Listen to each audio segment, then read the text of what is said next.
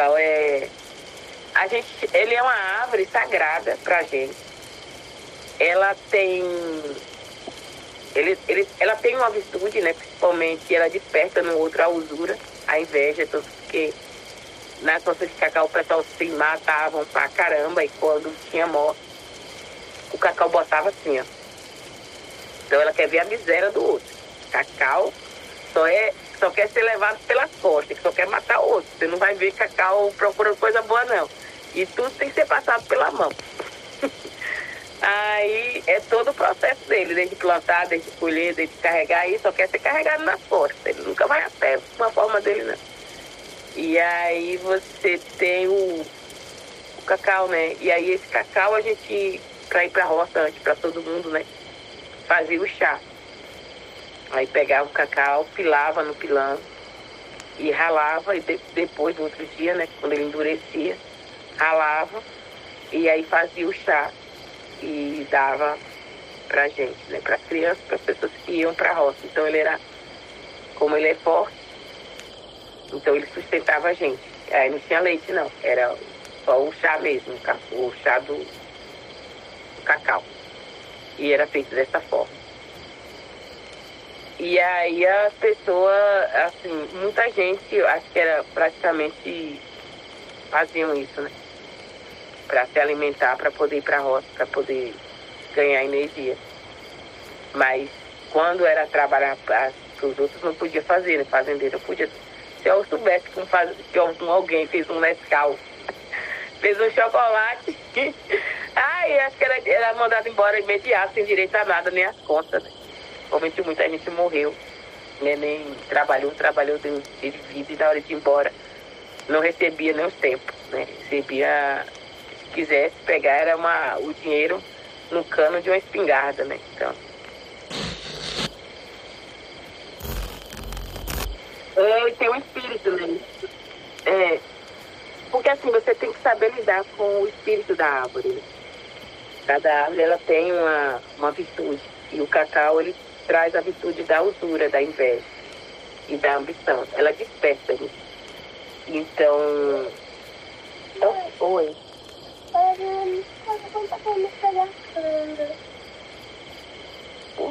Vou falar com. Aí, bate nele. Aí o. Então. Então, é, essas árvores têm esses espíritos, né?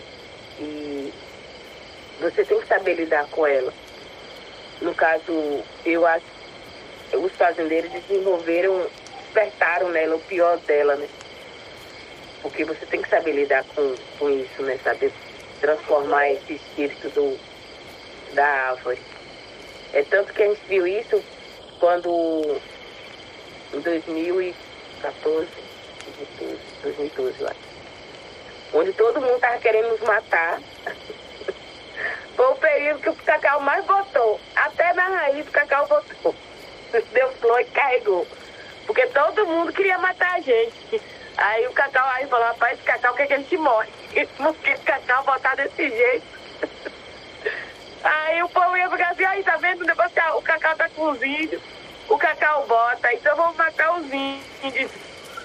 E aí o cacau ajudou. Aí vai falar, Cacau, que isso, até você quer ver a miséria da gente. Aí, e aí quando para esse, essa questão de perseguição de querer nos matar, aí o Cacau, ele para. Ele quase não bota. Não tem nada assim que... Então, é porque esse cacau na nossa região, ele foi muito irrigado a sangue, né? As pessoas matavam os, a, a, a, os trabalhadores dentro da roça. Então era muito alimentado com esse, com esse espírito, né? E aí então a, a região, esse cacau, então pra gente ele tem essa maldição. Ele tem essa. Pelo menos na nossa região a gente entende disso, né?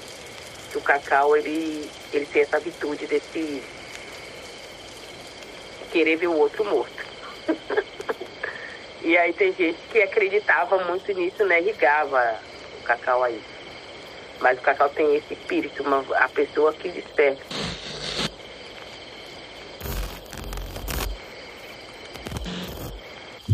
No cemitério, no chão puro, no ar, no tempo que passou. Em tudo, aqui, vive tudo de mim.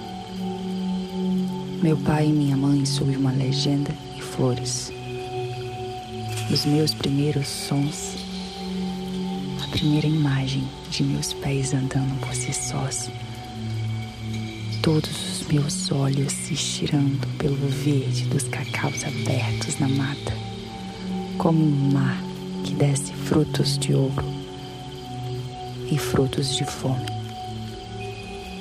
Aqui cresceram as minhas mãos com ânsias de infinito e cheias de agonia.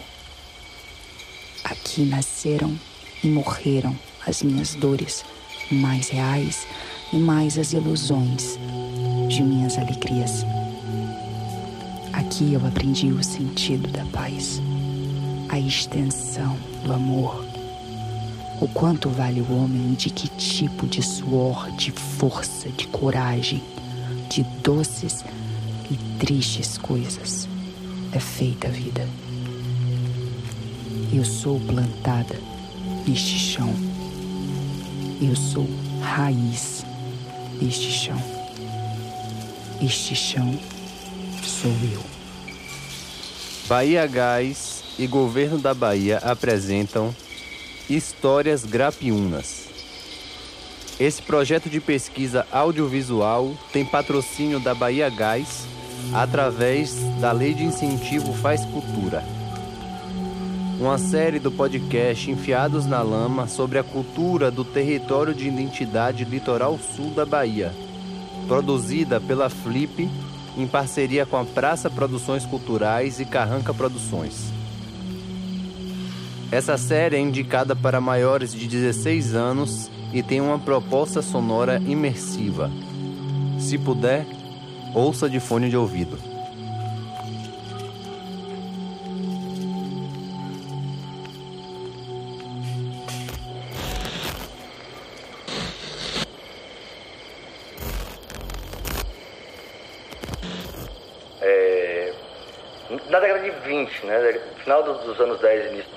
2020, a política ilhéense é, tinha como principais lideranças o Domingos Adame de Sá e o Antônio Pessoa, dois grandes coronéis de, de Cacau.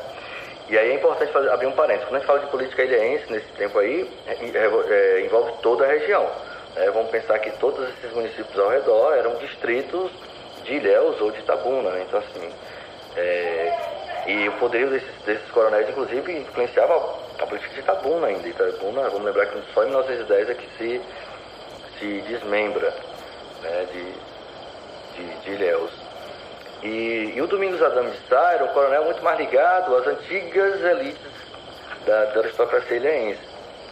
E, inclusive, isso tem tudo a ver com aquela coisa do mito de que Ilhéus não teve trabalho escravo. Né? Então, trabalho da historiadora norte-americana Marianne Marrone é um dos primeiros que questiona essa tese que vários outros que vêm depois já corroboram com essa tese, várias pesquisas, é, inclusive do professor André Rosa, que é hoje professor da UESC, e vários que vêm depois já, já, já, já reforçam que de fato houve trabalho escravo.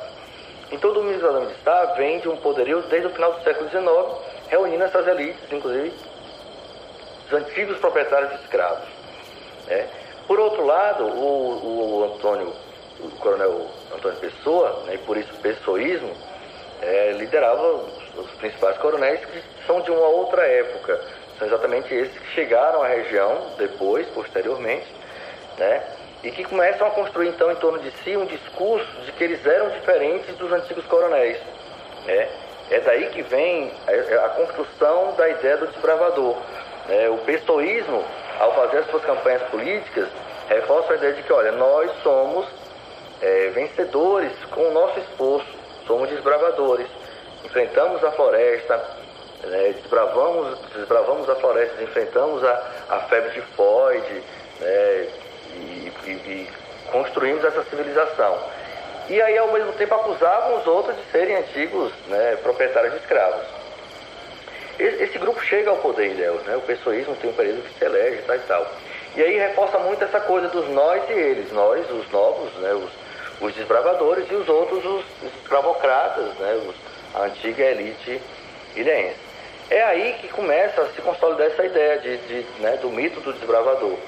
É, quando então os primeiros historiadores e alguns contratados, inclusive pela prefeitura, podemos destacar aí o trabalho do Silva Campos, esse escrito um pouco depois, é, o trabalho do Silva Campos já é da década de 30, né, mas tem aí o Gregório Pondá e tem alguns outros que escreveram anteriormente, escreveram ainda aí na década de 20, é, que foram trabalhos inclusive contratados pelas, pelas prefeituras ou por, por esses coronéis.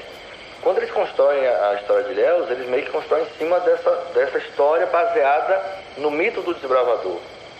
Né? Ao mesmo tempo, repara, para aquela outra elite escravocrata, essa versão era ótima para eles, né? Então, assim, elas meio que se deixaram apagar. Então, aos poucos foram, foi se apagando esse passado escravista e se consolidando essa versão do mito do desbravador, como se fosse a única versão. Quando na verdade você tinha dois grupos de fazendeiros, né? De fato um que chega depois, mas você tinha essa outra elite que foi proprietária de escrava no, no século XIX. Com isso, se fortaleceu esse mito de uma região construída né, com o trabalho do desbravador, que é que chegou, que se matou. E uma outra coisa que está ligada a essa versão é que então essa região sempre houve trabalho assalariado. Né? Porque na medida que esses fazendeiros estão se consolidando, eles contrataram trabalhadores. Ou seja, é a ideia de que na região não tinha ocorrido trabalho escravo. E aí é interessante perceber, inclusive, que essa versão também foi difundida pela literatura. Né? Quando Jorge Amado escreve sobre a região, ainda que ele vai criticar o fazendeiro, que ele vai criticar o coronel, mas ele não desfaz o mito do desbravador, pelo contrário, ele reforça essa ideia. Né? Até porque ele é de uma família que é que, que os, seus pais, os familiares, fazem parte dessa nova elite cacaueira, né? dessa elite aí do, dos desbravadores, entre aspas. É, da mesma forma, Adonias Filho e vários outros da literatura que chegam depois reforçam essa tese. E aí o que acontece do ponto de vista do conhecimento acadêmico? Né? Quando a universidade começa a produzir sobre a região, e aí principalmente cientistas sociais, cientistas políticos, é, eles acabam reproduzindo essa, essa, essa versão de que essa região começou né, desde o, que desde o início se praticou o trabalho assalariado. Você tem aí o trabalho do professor Amilcar Baiardi, ele, ele tem um livro, é, Subordinação do Trabalho ao Capital na Lavoura Cacaueira, da década de 80, onde ele meio que repete essa coisa de que essa região já começou com o trabalho assalariado. Gustavo Falcon tem um livro chamado Os Coronéis de Cacau, ele pesquisa o colonialismo na região, ele também repete essa versão. Então, quando os primeiros trabalhos acadêmicos começaram a surgir, tinham como, como indícios, né, como documentação, inclusive esses, esses, primeiros trabalhos de memorialistas lá nos anos 20 e 30. Eles acabaram meio que reproduzindo isso. Né? Na verdade, é, enquanto historiador, a crítica que a gente faz é que faltou trabalho empírico, faltou ir para as fontes. Né? Então, quando se foi para as fontes, como o trabalho da professora Mariene, analisar inventários né? O que, é que tinha lá nos inventários, né? dos testamentos? Né? O sujeito deixa para os filhos tantos hectares de terra, com tantos mil pés de cacau e tantos escravos. Então, olha, se tinha cacau, se tinha escravo, quem foi que plantou? Né? Então, não, não resta dúvida de que a expansão da lavoura cacaueira teve sim né, o trabalho escravo. De outro lado, se percebe como essa, essa versão do mito do desbravador, ela constrói uma versão heróica e que apaga diversos passados, né? apaga a expropriação de terra, apaga o assassinato dos índios, é, apaga o, o, a escravização feita na região, né, construindo uma, uma versão um tanto idílica do sul da Bahia, né, com uma região construída a partir do braço forte do desbravador sertanejo que chegou. E é complicado, né, porque isso tem implicações até os dias atuais, né, porque se a gente pensa então que todo, todo fazendeiro de cacau foi um sujeito que lutou, que desbravou, desbravou então como questionar? Como questionar a propriedade? Como dar margem aos movimentos de luta pela terra de hoje? Como dar margem aos movimentos dos quilombolas? Como dar margem às lutas dos, dos sem terra né, para uma região em que esses sujeitos são verdadeiros heróis? Né? Então, é uma versão que eu acredito que esse apagamento dessas outras é, participações aí de negros, de índios, de, de, de, de posteiros que foram expropriados, ela, ela foi intencional. Né? o mito do desbravador teve essa, essa função aí na construção dessa memória regional. Na década de 30, a nação grapiúna, a civilização subaiana do cacau, como era conhecida, estava no auge. Saíram diversos artistas de suas terras, até hoje saem. Na literatura, por exemplo, surgiram nomes influentes no modernismo brasileiro de 30 e de 45. Jorge Amado, Adonias Filho, Socígenes Costa, um tanto mais esquecido. A cultura cacaueira era pulsante. Tinha cordeliça, repentista, banda de pife, bloco de carnaval, banda de violeiro, reizado, candomblé, tinha de tudo. Hoje, depois de anos e anos de política neoliberal, de ofensiva da burguesia reacionária contra os trabalhadores e contra os trabalhadores da cultura também, a Bahia sangra. E os artistas do litoral sul muitas vezes migram para os grandes centros, incapazes de manter uma vida digna na região.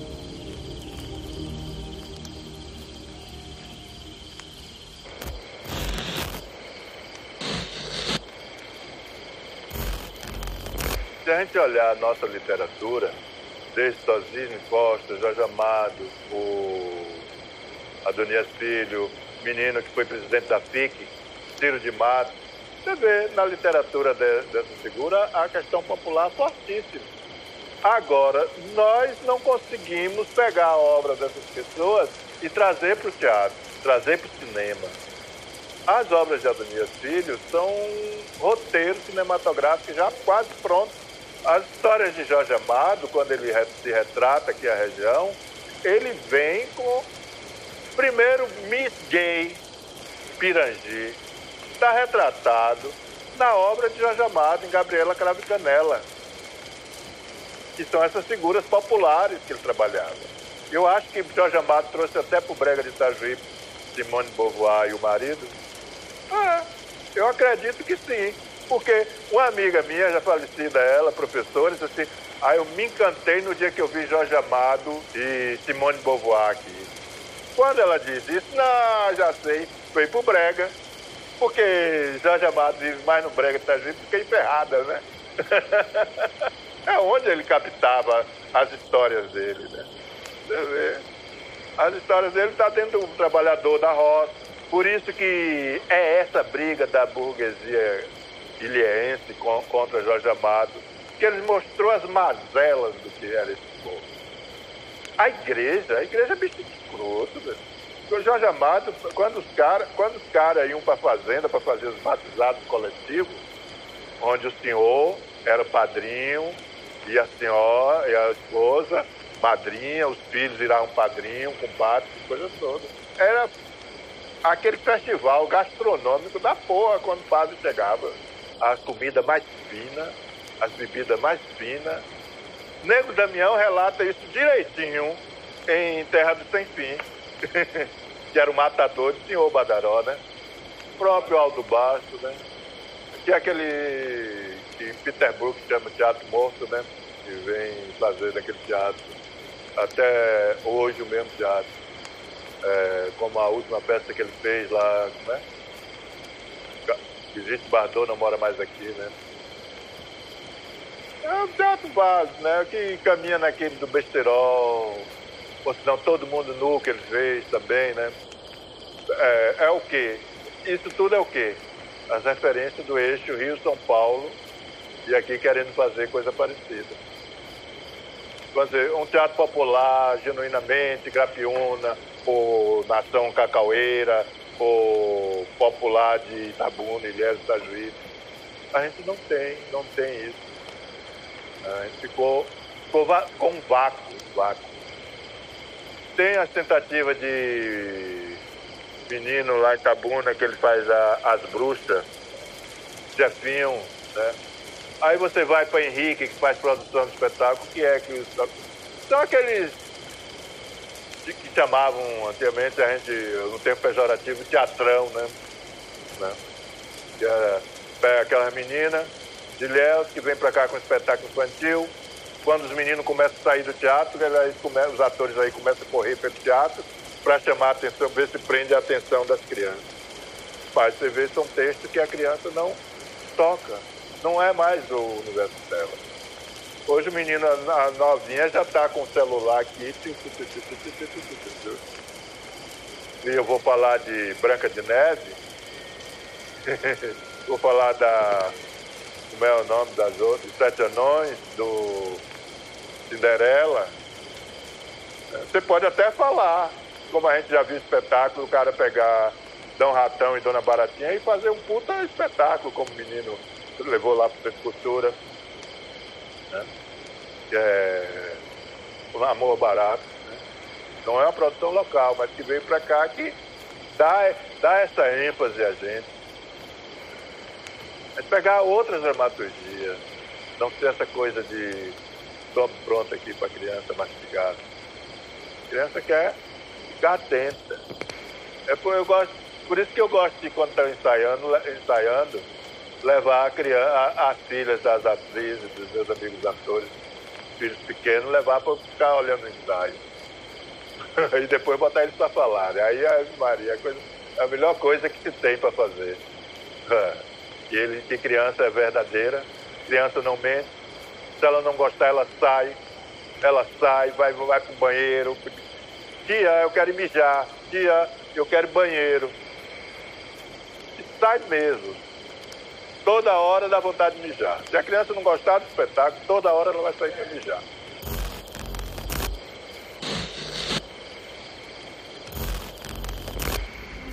Era noite. Com a lua varrendo os campos, quando abrimos a cancela e tomamos o caminho que levava a casa.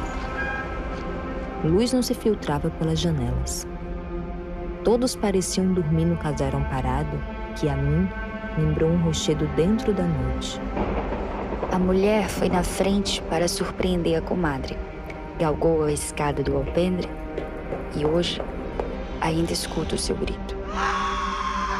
Larguei os bornais e corri para deter-me na porta o vulto da minha mulher com os braços abertos e a sala em trevas ainda, com o calor dos corpos. Deus de misericórdia, exclamei, pressentindo, mais do que vendo. Internei-me em busca da cozinha e lá, encontrando o candeeiro, acendendo, retornei ao que foi a mais triste caminhada da minha vida. É preciso ter visto o que eu vi no percurso da cozinha à sala para saber se porque foi triste a caminhada. Forte era o vozeiro da noite, mas o choro de minha mulher o dominava. Andando com o candeeiro na mão, eu via o que fora a família de Januário. Na sala de jantar, emborcadas na poça de sangue, as duas meninas, Maria Laura, de 12 anos, e Maria Lúcia, de 10 anos. Estavam caídas como alvejadas em plena carreira.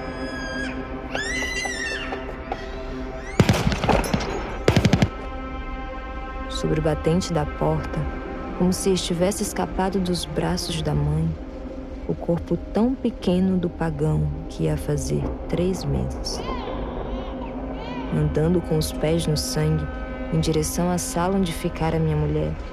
Levantei o candeeiro para aumentar a luz. A comadre ainda tinha as mãos sobre o rosto e um pouco distante do marido, como que se preparava para dormir.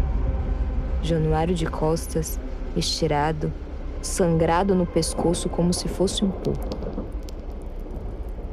Pondo o candeeiro no chão, cuja luz parecia empretecer as poças de sangue, abracei minha mulher procurando animá-la. Foi ela quem, acima da minha perturbação, perguntou por Maria Teresa. Era a mais velha e tinha 18 anos. Retornei com o candeeiro percorrendo os quartos. Eu fui encontrá-la na dispensa quase despida e observei que unhas de homens tinham rasgado a sua pele. Deitada de bruços, o sangue já não gotejava da ferida aberta da nuca. O punhal, que a matara, penetrara fundo.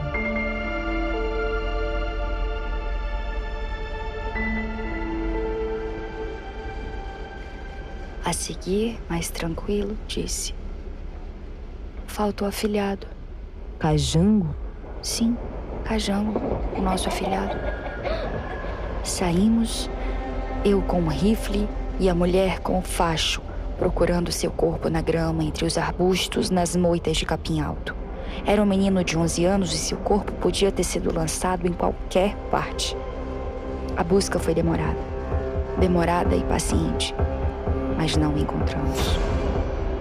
É inútil esperarmos o dia, voltei a falar, mulher ouvindo.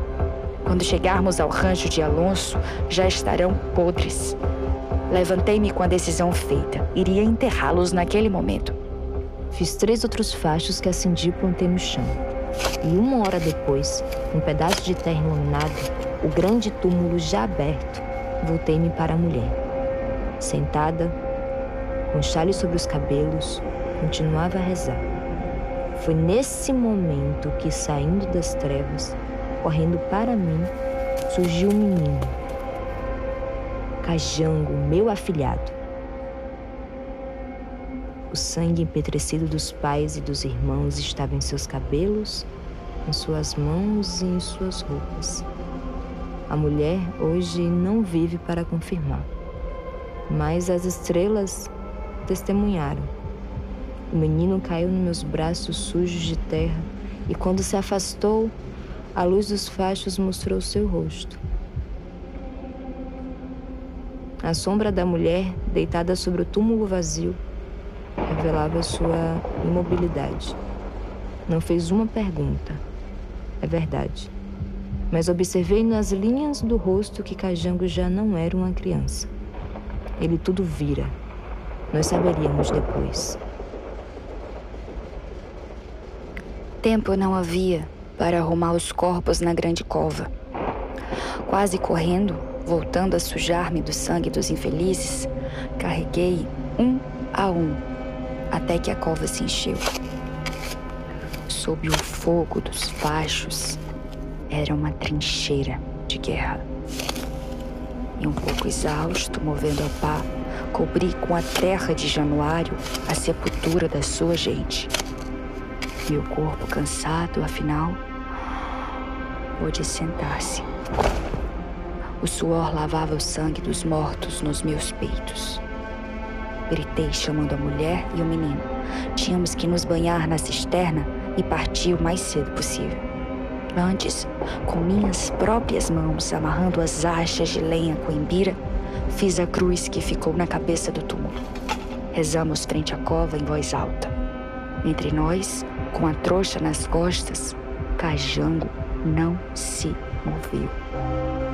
A luz que vinha do fogo dos fachos batia em uma cara de pedra. A noite era de lua e com tantas estrelas dava para que distinguíssemos a estrada e as árvores. No ombro, com a mulher ao meu lado, trazia um rifle.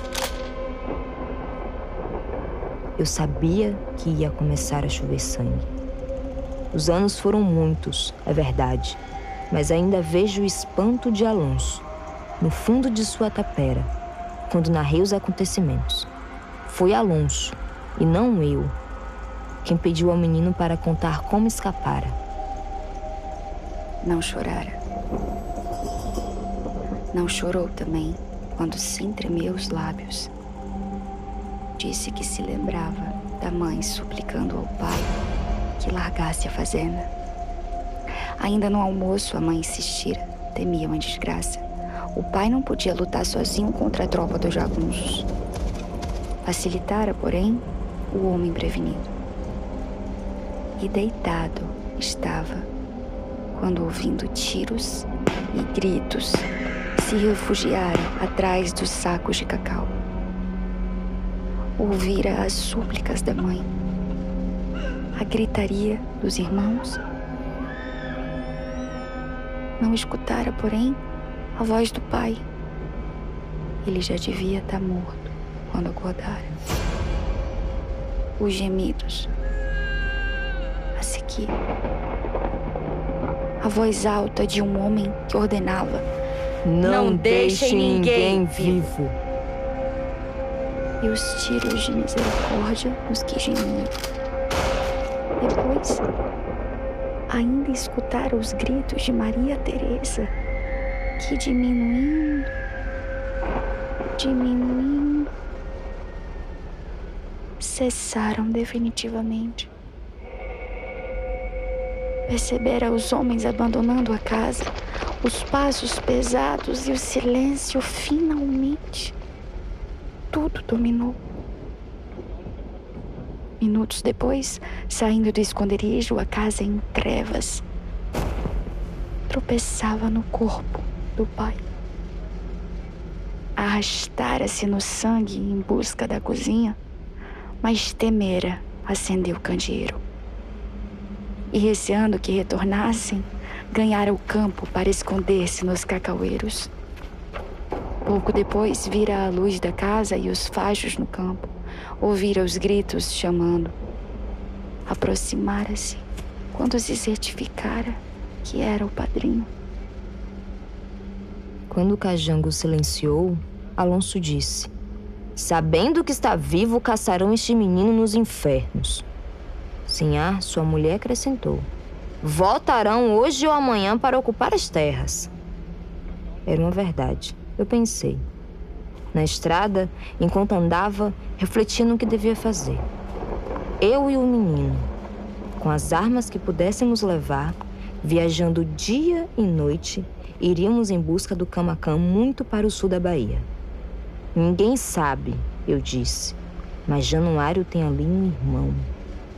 Irmão por parte de pai, filho de mãe índia, que vive naquelas brenhas do diabo. Januário Morreu sem conhecê-lo.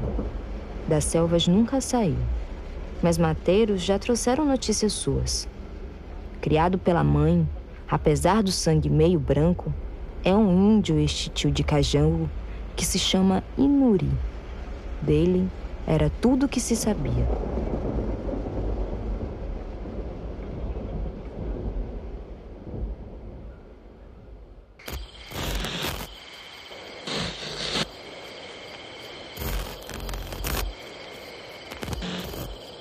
Nós poderíamos trazer três elementos, né? Minha avó, e aí minha avó de sangue, minha Gibonã, minha avó de, de, de criação ancestral, mãe Janilê, do, do terreiro dele Axé ambas foram mulheres que lavaram de ganho e ambos também tiveram trabalho de parteiras.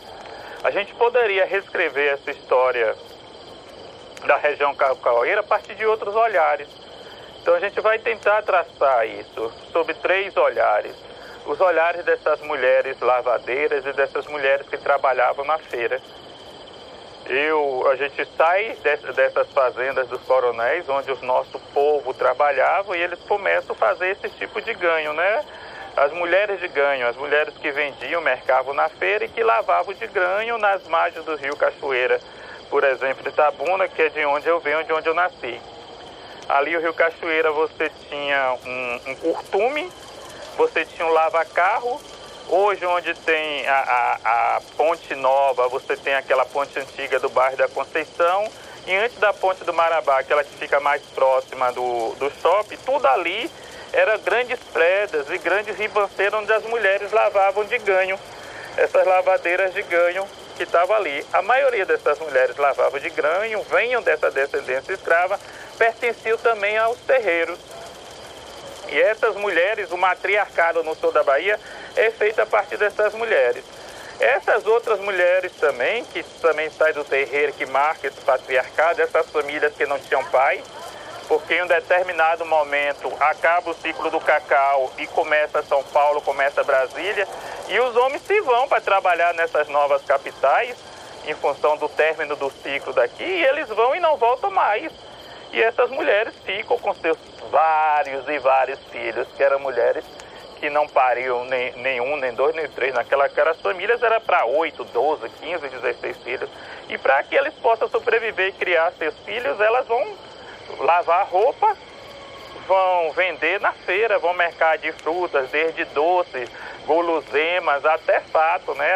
O fato é interessante que isso daria um estudo, como é que o fato, as vísceras de boi, as vísceras suínas, conseguiram criar várias e várias gerações de famílias que estavam escravizadas de família preta. Então as mulheres fateiras, o pessoal levava os bois para o morão, né? Ah, não, não havia esses abatedouros estruturados como hoje exigidos pela vigilância sanitária, então tinha os lugares para poder, as tropas de, de, de burro chegavam naquelas feiras com a mercadoria, naquela feira um pouco distante na ribanceira e via, havia vários troncos onde eram batidos os animais, então suínos, bois, é, caprinos era abatido e essa carne vinha para ser exposta na feira para ser comercializada. E essas mulheres elas tinham ganho de lavar esses fatos ela recebia uma remuneração muito baixa e o que ela tinha de contrapartida é ficar com essas vísceras desses bichos. Com a bicha desses bichos, elas faziam vários tipos de combustível que era vendido na feira. É, a gente fala muito do sarapatel suíno, que era uma das, das coisas mais deliciosas que as mulheres vendiam na feira e que se perpetua hoje na nossa culinária. Né? O, o, o, a feijoada também é outra característica que vinham. Então, grande parte desse fato, tratado, limpo, tripa grossa, tripa fina, era mercado na feira. Então, tem essas duas, dois universos dessas mulheres. E tem as grandes líderes espirituais é, que foram totalmente invisibilizadas. Mulheres tão fortes que chegaram até o dia de hoje. A gente vai falar de Mãe Ilza Mucalê, né, que é a senhora, a mãe da cultura de Ilhéus, a mãe da arte, a mãe do Dilazenza, a mãe do Gongobira, de outras manifestações culturais. A irmã Ilza, ela vai, ela, no, no período de mocidade dela, ela vai até para o Rio de Janeiro, convidada pelas interações, porque esse trânsito de pessoas de axé do Rio de Janeiro, de Salvador e de Ilhéus, havia um trânsito nessas capitais, Recife, Salvador, Rio de Janeiro, algumas coisas do Rio Grande do Sul. Essas pessoas trafegavam, trazendo informações, trazendo axé. Então, por uma feitura de um filho de santo, saía um babalaô que estava no Rio de Janeiro e vinha para cá. Nessa, é, nessa leva, mãe Ilza foi para o Rio de Janeiro, já chegou a ver espetáculos, ia participar de espetáculos de Sargentelli. Então, essa parte da arte, da cultura, mãe Ilza Mucalê. É, dentro do pop de Ilhéus, a saudosa mãe Laura Sandoiá. Então, Terno de Reis, São João, é, é, Bumba Meu Boi, essas grandes festas que são desencadeadas, porque Pontal merece uma outra história. Né? Quando dentro da, da edificação de Léus, dessa cultura grapiúna, você precisa tirar Pontal que não existia ponte. Então, a partir do Morro de Pernambuco e de Pontal, é outra história. Você vê como é que hoje se investe. É grande é, crescimento imobiliário, né? Tá virando a grande Pontal. Então, Pontal tinha uma civilização vinda desses descendentes escravos que moravam toda ali e que eram vistos de uma forma segregada. Então, o centro por gente de Ilhéus, onde estão seus palacetes e tudo mais, os grandes bairros de Ilhéus, era para ser aqui edificado para a parte norte, né? O projeto do. Eu já esqueço, do bairro do Parte aqui foi que não deu em nada. E aí o que é que você vê? Mãe Laura está lá do Pontal. Meu pai, é, Rui do Carmo Pova, a família do Carmo também da Lavar e Pontal, Balbina, etc. Várias famílias, Mãe Maluco Monaco, várias famílias que fizeram essa região do Pontal como uma região negra, de cultura negra. E que as pessoas pegavam os barcos, pegavam a canoa para vir para colégio, para tudo. Até hoje você vê que, embora o grande desenvolvimento imobiliário dessa região do Pontal, dessa região sul, né, dessa, da, das praias dos milionários que agora está chegando, beirando até Olivença, até hoje é desprovida de todas as coisas básicas. Não tem hospital, não tem escola, porque era uma região de preto. Então a gente vai ter essas matriarcas, Manlara Sandoiá, que é dessa cultura que foi engendrada é dentro do Pontal, com a presença também muito de, de, de Ajaladeré, de Catulembá, que vai falar muito bem dessa cultura, como é que acontecia as festas, como é que acontecia os causos dela. Mãe Nancanci, que também está ali no Pontal, que é a comadre de Mãe Laura Sandoiá. Nós vamos ter, e não podemos esquecer de forma nenhuma, da figura de Mãe Carmosina, né, a mãe dos loucos, que merece um estudo à parte. Né, a gente tem Dr. Pedro, que é um dos, do, dos médicos psiquiatras mais antigos aqui da região. Quando o hospício existia, antes de fechar o hospício, aquela, aquele hospício edificados ali depois do Banco da Vitória, em frente àquela, àquele mercadão de frutas que hoje existe, está totalmente abandonado, ali era um hospício. E os médicos se, se curvavam ao saber dessa senhora, mãe Carmosina. Então, o saber, a espiritualidade era tão grande que eles falavam, quando a gente não dá jeito num doido aqui, a gente leva pra, levava para mãe Carmosina criar. Então, mãe Carmosina, mãe do louco, mãe Gessi de Oiá, uma negra bonita, forte, que ela começa a ter essa interlocução política nisso aí. A gente tem a figura marcante de Ilhéus, que até hoje todo mundo faz, de pai Pedro de Odé. Mas essas senhoras, que é o matriarcado que marca essa cultura, é, que está impregnada, afinal de contas, essa cidade, Ilhéus, não existe um nenhum prédio público, nenhum local aqui em Ilhéus, desde o porto, desde do, do, do moinho que, tá, que se acabou, que não tenha sido construído e erguido com sangue preto, né, com sangue suor preto. E essas pessoas que hoje circulam em Ilhéus estão marcadas pela cultura e pela cabeça dessas grandes matriarcas que a gente está citando.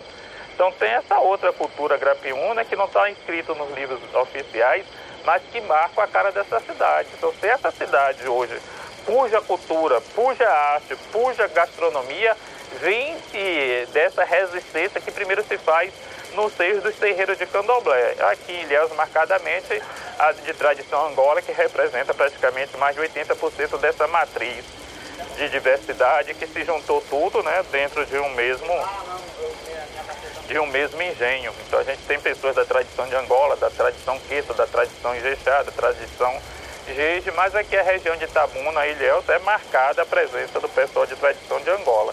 Então esse é um outro um outro imaginário, né, um outro arquétipo que, que faz essa nação grapiúna que as pessoas não contam, mas que deixa suas marcas de resistência nesse universo. Esse foi o terceiro episódio da minissérie Histórias Grapiúnas Fruto da Fome. Direção, roteiro e narração por Gabriel Galego. Produção por Rafael Melo, Júlia Ventura e Ícaro Piton. Leituras dramáticas pelas atrizes Tali Lua e Nicole Leão. Pesquisa realizada por Luca Fernandes, Rafael de Souza, Carlos Ortlet, Gabriel Galeco e Wenderson Silva. Trilha sonora original, mixagem, masterização e sound design por Giovanni Alaqueto. Nesse episódio você ouviu o poema Itabuna, de Valdelice Pinheiro, trecho do romance Corpo Vivo, de Adonias Filho, e trechos das entrevistas realizadas com o artista do teatro José Carlos Negão, o griot e pesquisador Carlos Alabogi e o historiador Marcelo Lins. E é isso, galera.